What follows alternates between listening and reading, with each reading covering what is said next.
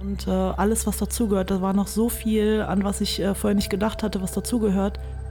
Five, four, three, two, one.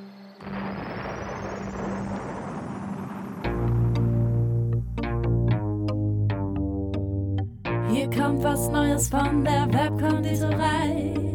Alle lieben Podcasts und wir sind jetzt auch dabei. Wir backen das, wir schnacken das und wir wollen reden Menschen, die in unserer Stadt was bewegen. Sound und Volume ab, ihr Pods rein. Hier kommt der neue Podcast aus der schönsten Stadt am Rhein. Bonn, Inside. Bonn, Inside, Bonn, Inside. Hallo, ich heiße Ayla, ich bin 31 Jahre alt und ich wohne seit zehn Jahren in Bonn und ich bin Filmemacherin. Das ist Premiere bei uns. Ähm, ich habe es eben ja schon zu dir gesagt. Ich dachte am Anfang, äh, ja, wusste ich nicht, ob du genau ins Format passt, aber dann habe ich mich ein bisschen mehr damit beschäftigt und bin zum Schluss gekommen, dass du sehr gut ins Format passt. Ähm, du hast dieses Jahr deinen ersten Kinofilm rausgebracht, Me Genau. Genau. Ähm, hast mir jetzt eben auch nochmal erzählt, dass jetzt schon der zweite bald äh, äh, kommt oder dass die, die Gedanken auf jeden Fall um den zweiten kreisen. Äh, worum geht es in deinem Kinofilm, den du gerade rausgebracht hast?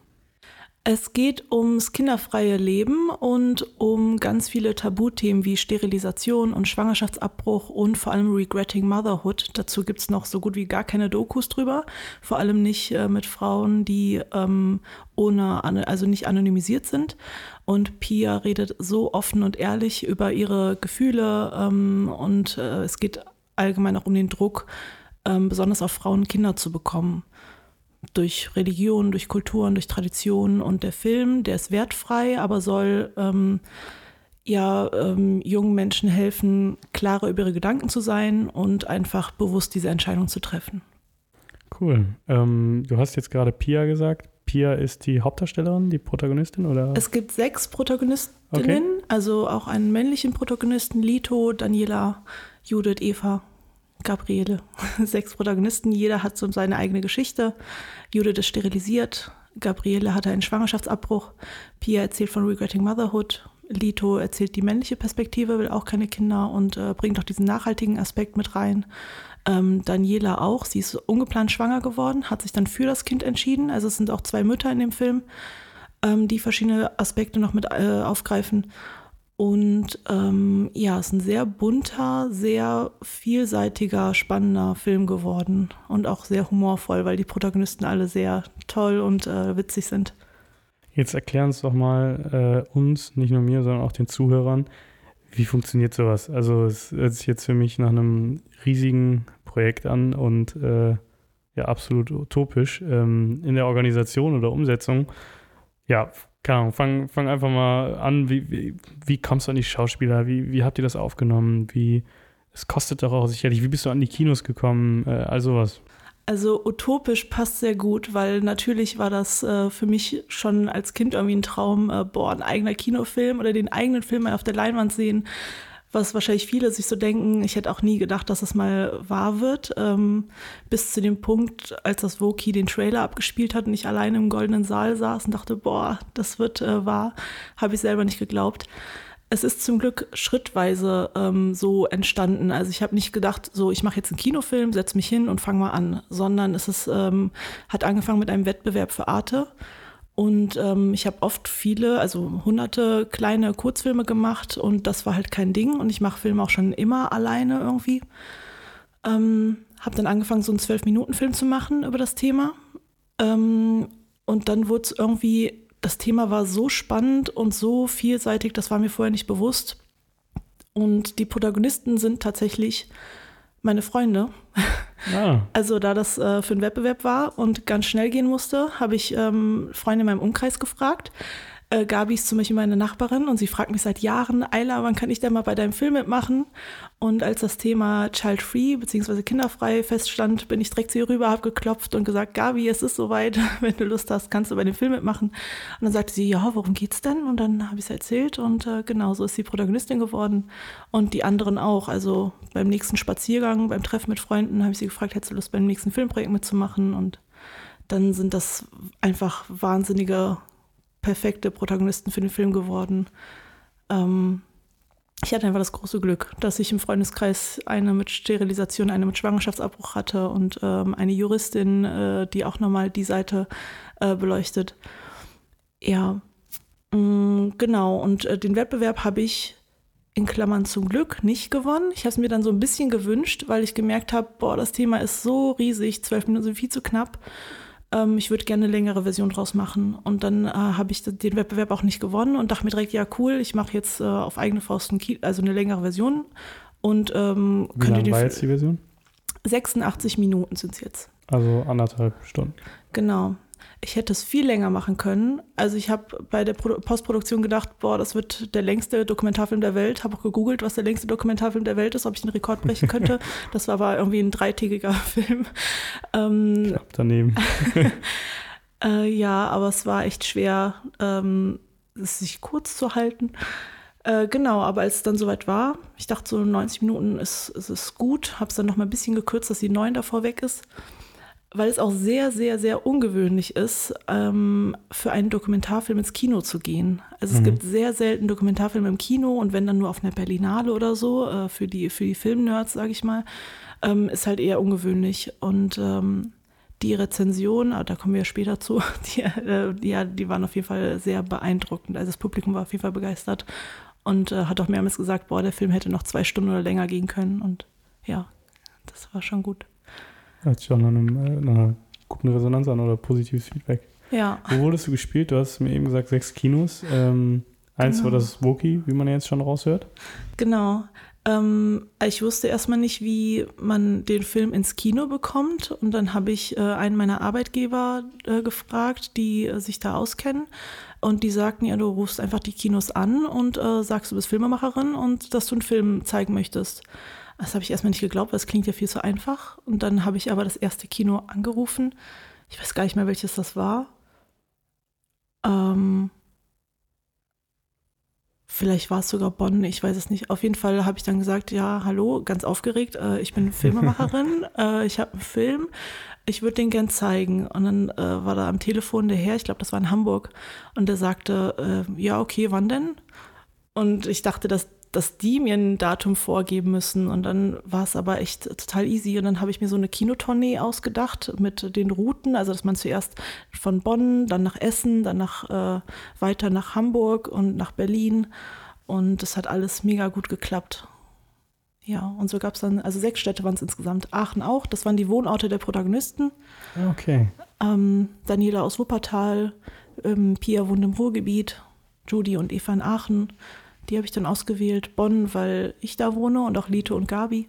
Und für Bonn gab es natürlich nur Woki als, äh, also ich, Klar. ja, ich liebe das Woki und äh, bin auch sehr froh, dass, äh, dass es dort im Goldenen Saal sogar ausverkauft mit 250 Leuten spielen konnte. Das Woki würde ich auch gerne mal an der Stelle, würde ich auch gerne mal hier zu Gast haben. Äh, muss, ich auch mal, muss ich auch mal fragen, ob, äh, ob sie Zeit und Lust haben. Äh, ist ja, natürlich cool. auch Kult. Ähm, ja.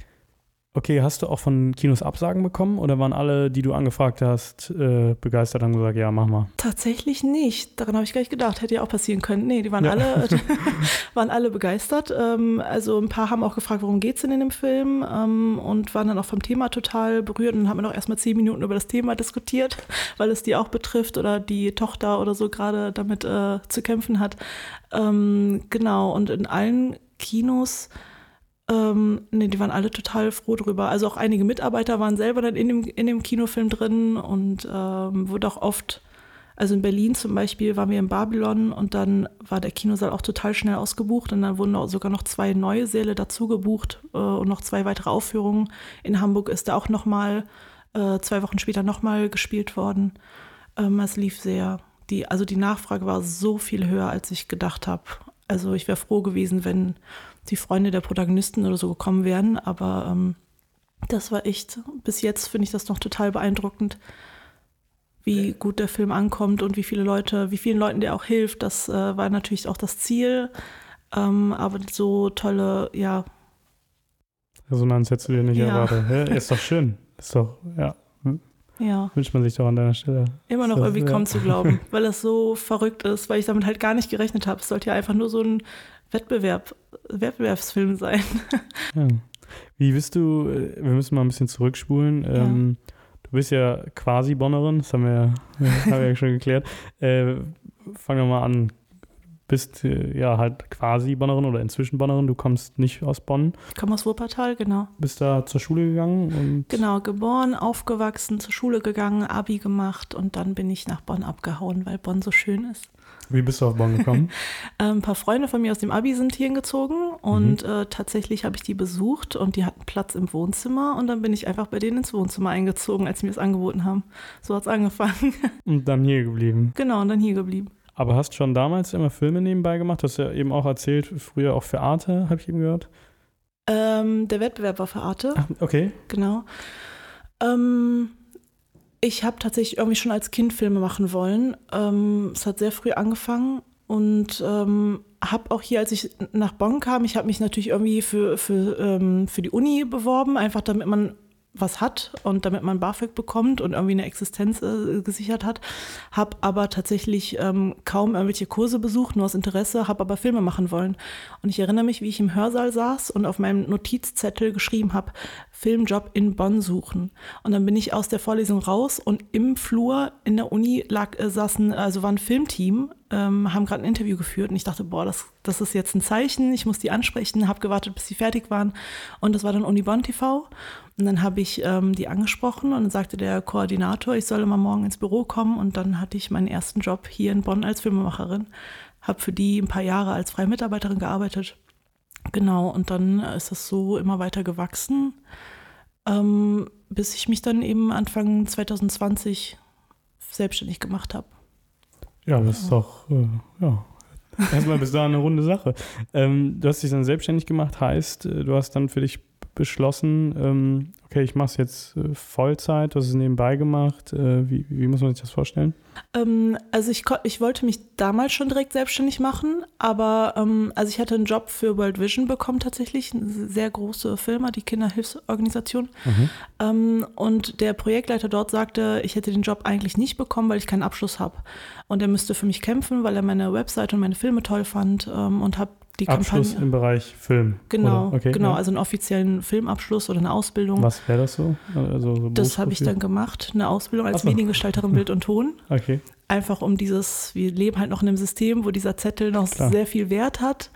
Ähm, genau, also viel gelernt habe ich da nicht, muss ich ehrlich sagen, weil ich konnte ja vorher schon alles. Ich habe vorher schon ganz viele Filme gemacht, selber Regie geführt und Kamera gemacht und Ton gemacht und Schnitt gemacht und alles. Ähm, aber äh, habe ein bisschen Theorie aufbessern können, tatsächlich durch das Berufskolleg.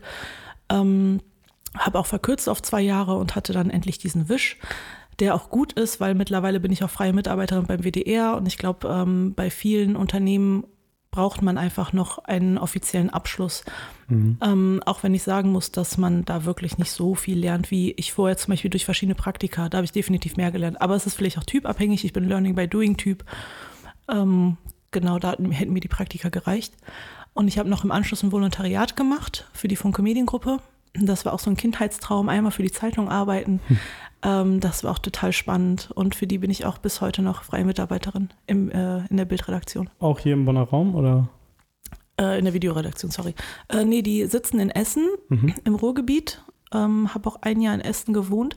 Tatsächlich war das Volontariat zwei Jahre lang und ich bin die ersten acht Monate hin und zurück gependelt. Von Bonn morgens um 6 Uhr los, Boah. abends um 21 Uhr wieder zurück, weil ich Bonn nicht verlassen wollte. Ich wollte partout nicht aus Bonn weg. Dann Ähm. bist du wirklich Bonnerin.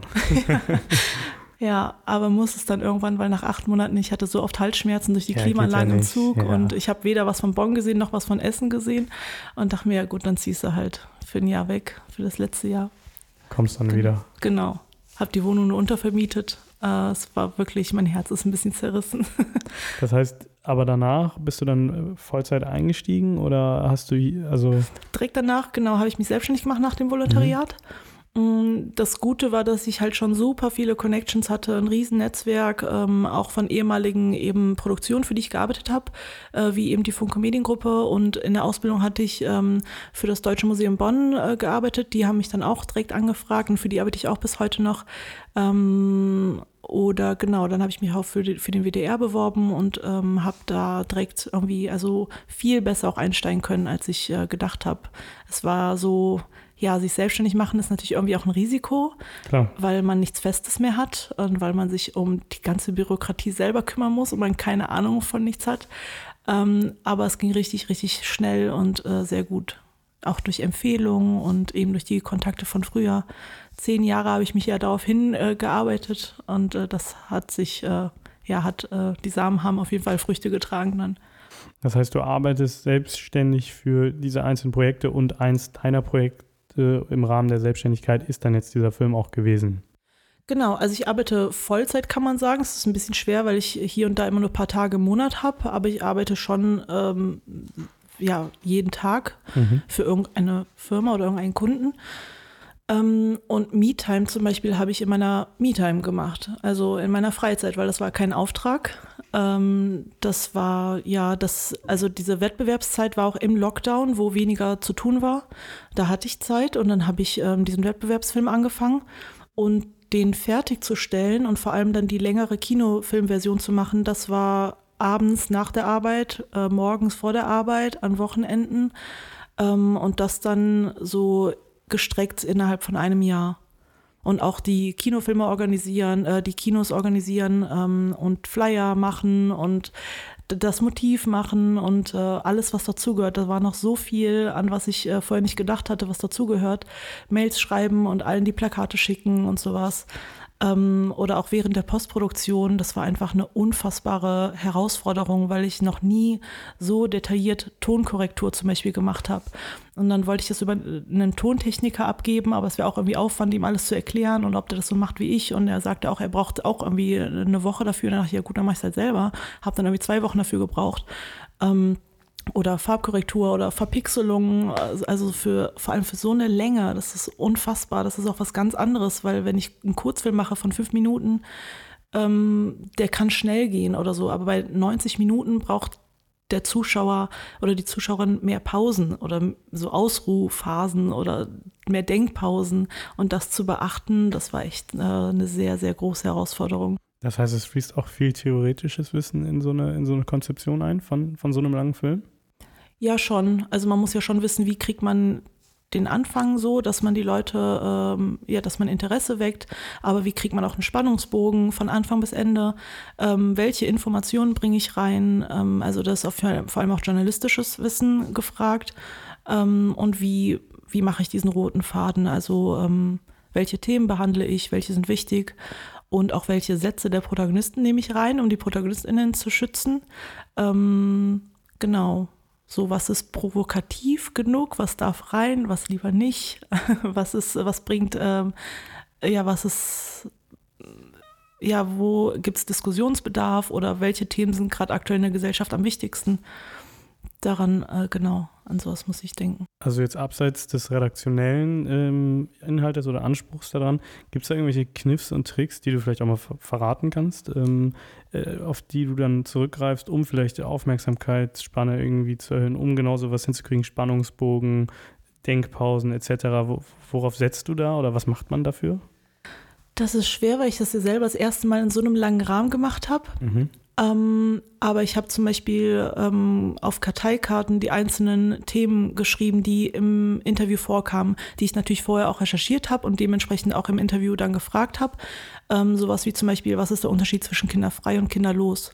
Oder das Thema Druck war ein, eine Karteikarte.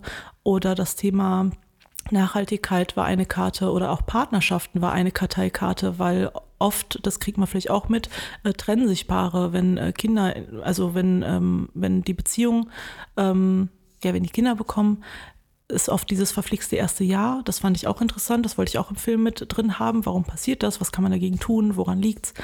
Ähm, und diese Karteikarten habe ich mir dann auf eine Pinnwand gepinnt und überlegt, okay, welche Reihenfolge mache ich jetzt? Ähm, das muss vor diesem Thema, weil da wird das angesprochen, da ist eine Brücke zu dem anderen Thema.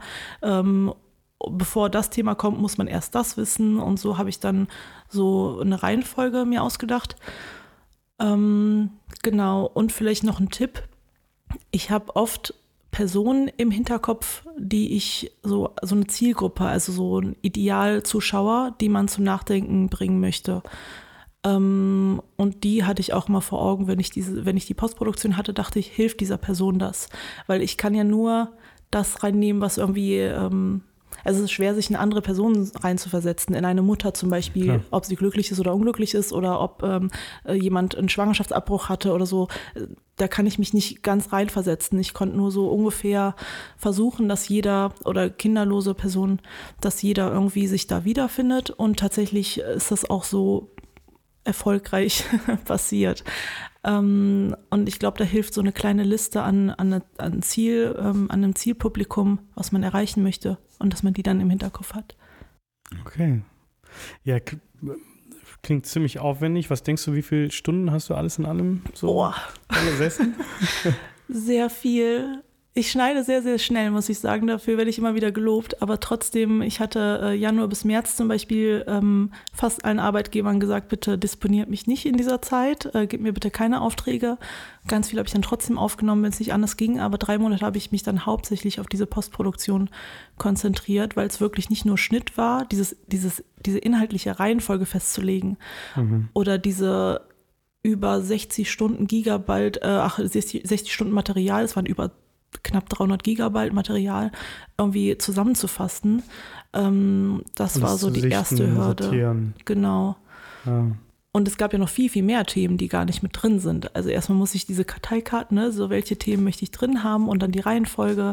Das war so der erste Monat oder die ersten anderthalb Monate. Und dann kam der ganze Kleinskrams, Farbkorrektur, Tonkorrektur, Musik, boah, unfass, unfassbar aufwendig. Ähm, ja, Ja, ich sehe das ja, wenn hier bei uns äh, im, in der Agentur äh, mal ein Imagefilm oder sowas gedreht wird. Das sind dann ja drei Minuten, die dabei rumkommen, äh, wie, wie aufwendig das dann auch schon ist. Ähm, ja. Das, äh, ja, stelle ich mir auf jeden Fall, äh, ja, anstrengend vor, beziehungsweise Grafiken. langwierig. Muss ich auch machen, die Bauchbinden und sowas. Ja, klar. Abspann dann irgendwann vergessen. Ach, ja, ja, das muss ja auch noch. Dankeschön, die ganzen äh, Darsteller mit reinnehmen. Okay, cool. Und ein, neuer Film, der jetzt äh, bald kommen soll, worum äh, wird der handeln? Oder worüber Ähm, wird der?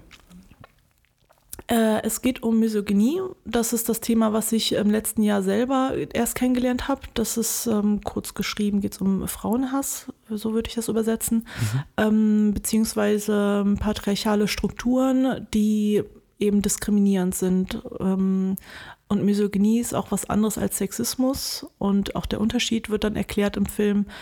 Ähm, es geht um zum Beispiel um medizinische Entscheidungen, die sexistisch sind, wie zum Beispiel Sterilisation und Schwangerschaftsabbruch. Das kommt auch schon im Me-Time vor. Aber auch bei rechtlichen Entscheidungen. Es gibt, ähm, ja, wenn man jetzt an sexuellen Missbrauch denkt, gibt es da unfassbar viele ähm, Fälle, wo Frauen nicht geglaubt wird vor Gericht, wo es eigentlich gar keine Frage geben sollte. Oder auch dieses typische, bei einem Missbrauch wird immer auf die Frau geguckt, was hat sie denn angehabt, hat sie wirklich Nein gesagt, warum ist sie auch allein im Dunkeln, ähm, anstatt sich darauf zu konzentrieren, warum hat der Täter sie überfallen. Und diese Fragen, dass man das umdreht, ähm, zum Teil genau sowas wird im Film dann behandelt werden. Also da möchte ich nächstes Jahr anfangen. Aber da ich MeTime zum Beispiel komplett in meiner Freizeit gemacht habe und auch unbezahlt, also ich, das waren wirklich alles Ersparnisse, die ich da investiert habe, ähm, was zum Beispiel Kinokarten kaufen und ähm, also ich musste meine eigenen Kinokarten kaufen, ich habe die der Protagonistin gekauft, ich habe auch so noch ganz viele Leute eingeladen ähm, und auch Flyer drucken und sowas, all das, so DCPs erstellen, also das, was das Kino braucht, das ist auch unfassbar teuer. Sowas habe ich alles selber finanziert und dann irgendwann im Laufe des, äh, der Filmproduktion gemerkt, oh, es gibt ja auch Filmförderungen. Ähm, dann war es aber irgendwie schon zu spät. Ja. Ähm, zu spät und irgendwie auch zu aufwendig. Ich wollte es dann einfach schnell fertig machen. Ähm, aber jetzt für die zukünftigen Filme habe ich mir vorgenommen, erst die Filmförderung beantragen, so wie das alle machen. Mhm. Auch äh, große deutsche Filmproduktionen. Ähm, genau, darauf, äh, darauf hoffe ich jetzt im nächsten Jahr dann. Okay. Ja, ähm, das heißt, der ist wann zu sehen, wenn alles gut geht? Der Misogynie, der neue Film, ähm, hoffentlich Ende nächsten Jahres, dann würde ich so als Ziel nehmen. Auch wieder äh, die gleichen sechs Kinos oder? Ja, Woki wäre auf jeden Fall schon cool. äh, mal sehen, genau. Es gibt auch Filmverleiher, habe ich dann auch erst erfahren, wo man den Film ähm, einreichen kann und dann kümmern die sich um die Kinoaufführung und dann wird es so gut wie in jeder Stadt in Deutschland gezeigt. Okay. Ähm, dafür war ich jetzt auch zu spät, weil ich einfach selbstständig die sechs Kinos angefragt habe und die meisten nehmen den Film nicht mehr an, weil er schon gelaufen ist. Ähm, genau, also ich habe sehr, sehr viel gelernt, äh, Neues gelernt durch, durch den Film. Also wer weiß, vielleicht wird es dann in jedem Kino einmal laufen oder sogar mehrmals. Dadurch ist ja jetzt quasi dein, äh, dein zukünftiger Werdegang ja auch schon irgendwie ein bisschen gesetzt. Äh, ich denke, das wird dann nicht der, der letzte Film bleiben. Genau. Ähm, Also nicht, irgendwie nicht geplant. Also ich weiß noch, wie ich in Hamburg im Kino saß. Da gab es eine Tribüne oben, das war das Zeise-Kino, mega, mega schön. Und dann habe ich mich einmal mitten im Film nach oben gesetzt, habe den Film halt von oben gesehen und wie die Leute zugucken und, und wie die Leute lachen und ähm, still zuhören und ähm, da total irgendwie in den Film eingetaucht sind. Und ich dann irgendwie so das Gefühl hatte, boah, irgendwie bist du gemacht dafür, das zu machen. Also wenn du das machst, wer macht das sonst? Also vor allem die, die Rückmeldungen, es gab immer eine Publikumsdiskussion nach den Kinos, die waren super emotional. So viele haben gesagt, oh, endlich fühle ich mich nicht mehr alleine oder danke an die Protagonisten, dass sie das so offen äh, ansprechen und unfassbar emotionale Rückmeldungen, die mir nochmal gezeigt haben, du musst das machen, so das ist deine Bestimmung, du solltest das machen, wenn ich halt normal arbeiten würde, sage ich mal. Halt für ganz viele Auftraggeber gäbe es diese Kinofilme nicht, diese Dokumentarfilme. Ähm, das hat mir auch nochmal den Reiz gegeben, jedes Jahr bringst du jetzt einen Dokumentarfilm raus über gesellschaftskritische oder politische Themen, die halt ähm, Raum brauchen und angesprochen werden müssen. cool. Ja, hast du dir eine äh, große Aufgabe auferlegt. Ja. Ähm, Wie ist das denn? Ähm, kann man, gut, wenn man eine Filmförderung, äh, wenn du die Filmförderung kriegst, ich weiß jetzt nicht, wie das mit den Auflagen etc. ist, um da reinzukommen, kann man davon dann leben? Ist das wirklich, dass du sagst, wenn, wenn, das, wenn ich jedes Jahr einen Film rausbringe, ähm, Es gibt sehr viele Filmförderungen, habe ich erfahren, und das ist dann unterschiedlich. Also es gibt welche, da kriegst du 1500 Euro im Monat für drei Monate, dass Mhm. man sich halt, ähm, dass das ausreicht quasi für Miete und Co. und man den Rest beiseite legen kann und sich auf das Projekt fokussieren kann. Mhm. Es gibt aber auch Filmförderungen, da kriegst du äh, 10.000 Euro auf einen Schlag und äh, musst das natürlich am Ende begründen, wofür du das ausgegeben hast. Ähm, aber das wird einfach helfen, weil ich habe jetzt letztendlich auch um die 10.000 Euro für MeTime investiert an ähm, echtem Geld, also Dinge, die ich ausgegeben habe, aber auch an Geld, was ich verloren habe, dadurch, dass ich Aufträge abgesagt habe, ganz viele. Das muss, müsste ich dann nicht mehr machen, weil ähm, dann wird es mir leichter fallen, ähm, drei Monate Pause zu machen und äh, mich vollkommen auf die Postproduktion zu fokussieren und nicht irgendwie halt ähm, freiwillig um 4 Uhr aufstehen, ähm, bis 7 Uhr an MeTime arbeiten und dann um 8 Uhr zur Arbeit und dann abends weitermachen oder so. Es war schon eine ziemlich harte Zeit. Und äh, dafür sind Filmförderungen da, dass man halt ähm, out of the box Filme erstellen kann. So. ja, es ist ein cooles System. Ich wusste nicht, dass es das gibt. Ja, ich auch nicht. Ist das, wer fördert das dann? Das Land oder? Genau, das Okay. Land, es gibt die Film- und Medienstiftung NRW, die sitzt in Düsseldorf. Ähm, sogar mit Glück einer der größten Förderungen in Deutschland. Also es gibt für jedes Bundesland so äh, Förderungs- oder Stiftungen. Ähm, aber in NRW haben wir schon, haben wir es schon echt gut. Da gibt es sehr viele Kultur- und Filmförderungen und Kunststipendien. Köln als Medienstadt auch. Ja, genau. näher. Genau.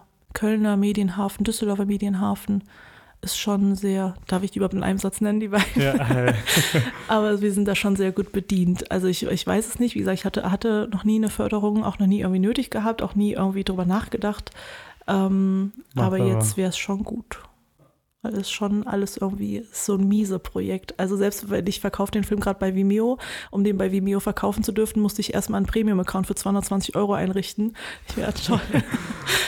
ja, also fürs nächste Mal. Sowas ist dann halt entspannter, wenn das irgendwie für, für also durch Künstlerstipendien ähm, finanziert wird, die extra dafür da sind. Dann fühlt man Mhm. sich auch irgendwie freier. Ja, dann bestelle ich mal 2000 Flyer und nicht nur 100, weil jetzt kann ich es mir leisten und dann erreichen wir noch mehr Leute und dann hat der Film auch mehr Erfolg. Es hat schon, ist ein sehr großer äh, Butterfly-Effekt dann, wenn man gefördert wird.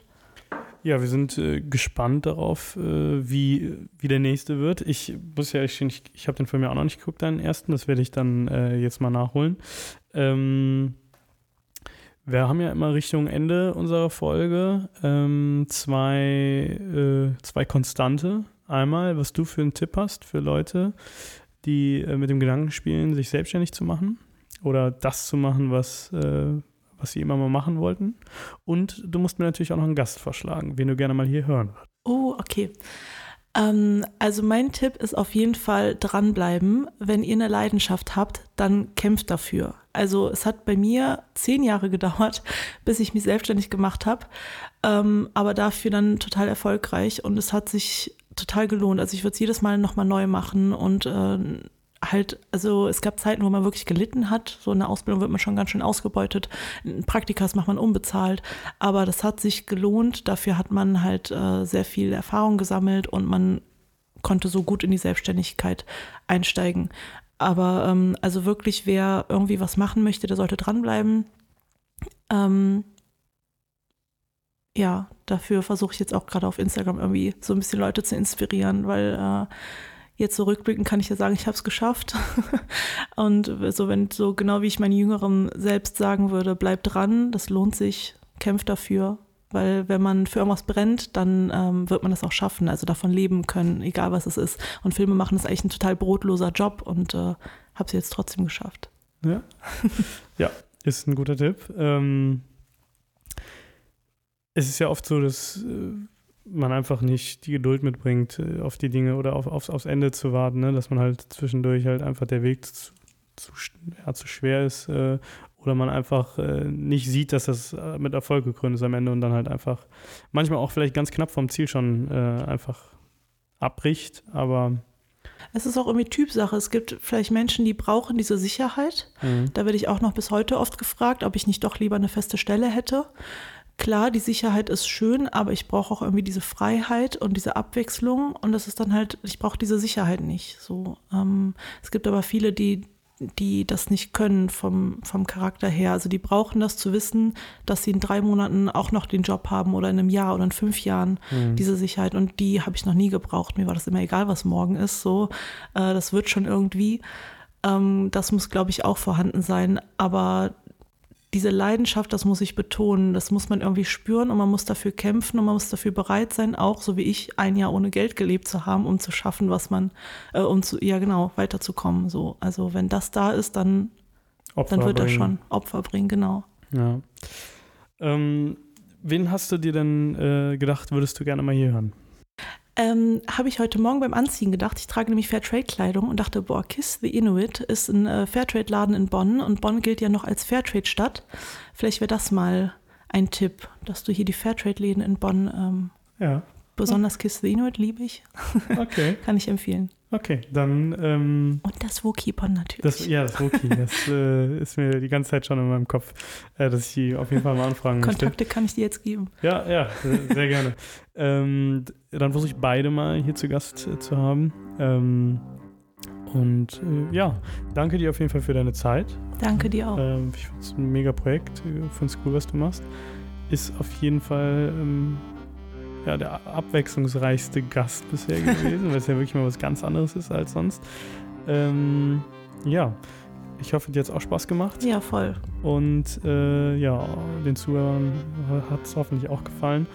Und ja, wir wünschen euch einen schönen Sonntagabend und hören uns in der Woche wieder. Bis dahin. Dankeschön.